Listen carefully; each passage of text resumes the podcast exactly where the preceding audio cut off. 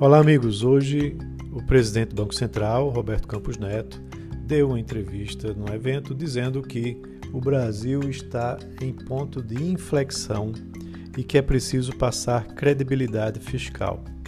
Ele, ele diz que a penalização do mercado devido ao temor sobre o aumento é, considerável da dívida pública torna a redução do gasto em uma alternativa melhor do que o estímulo é, no momento, aqui no nosso país. É, segundo ele, a gente tem que é, retomar a questão da credibilidade fiscal, né, onde é, a partir dessa retomada é melhor gastar menos né, do que promover mais gastos. O Brasil entrou na crise da pandemia segundo ele, numa situação fiscal mais frágil que muitos outros países emergentes. Vale lembrar que a gente vinha na, numa retomada é, de uma política de superávit primário, né, de austeridade fiscal que ainda não tínhamos atingido, talvez atingíssemos nesse ano 2020. Né, o déficit no ano passado já tinha sido baixo, mas a gente teve que sair dessa trajetória de consolidação fiscal que o país vinha para lidar com os efeitos da pandemia. Mas agora a gente precisa, né, é, segundo ele, convencer os agentes econômicos de que essa disciplina fiscal vai ser retomada.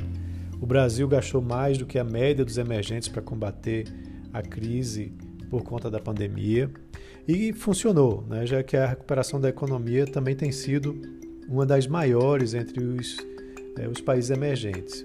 Só que isso veio com um custo fiscal significante. Né? A gente saiu de uma relação PIB-dívida, de dívida PIB abaixo dos 80%, para chegarmos ao final de 2020 provavelmente com algo muito próximo dos 100%. Segundo ele, nós estamos em um ponto de inflexão em que é preciso passar essa credibilidade fiscal, retomar os investimentos privados, e tudo isso vai estar ligado a uma disciplina fiscal.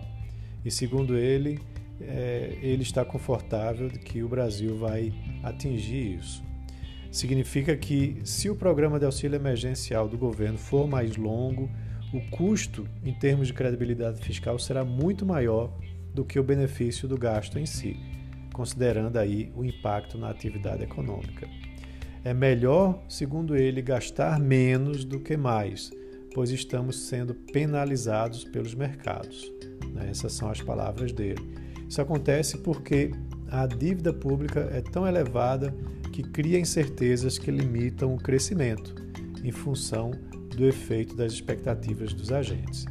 Né? Então, ele diz que acredita que a trajetória da disciplina fiscal vai ser retomada, mas que é preciso se comunicar melhor com os investidores, mostrando o que está sendo feito e a carteira de projetos de infraestrutura que existe no país.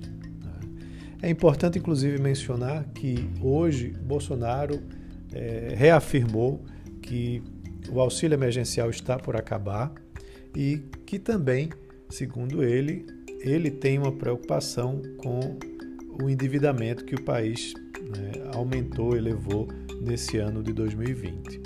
Também vale lembrar que no fim de semana, Rodrigo Maia é, disse que não vai estender o decreto de calamidade pública, que ele deve se encerrar no final de 2020, o que, consequentemente, também faz com que o auxílio emergencial não seja estendido.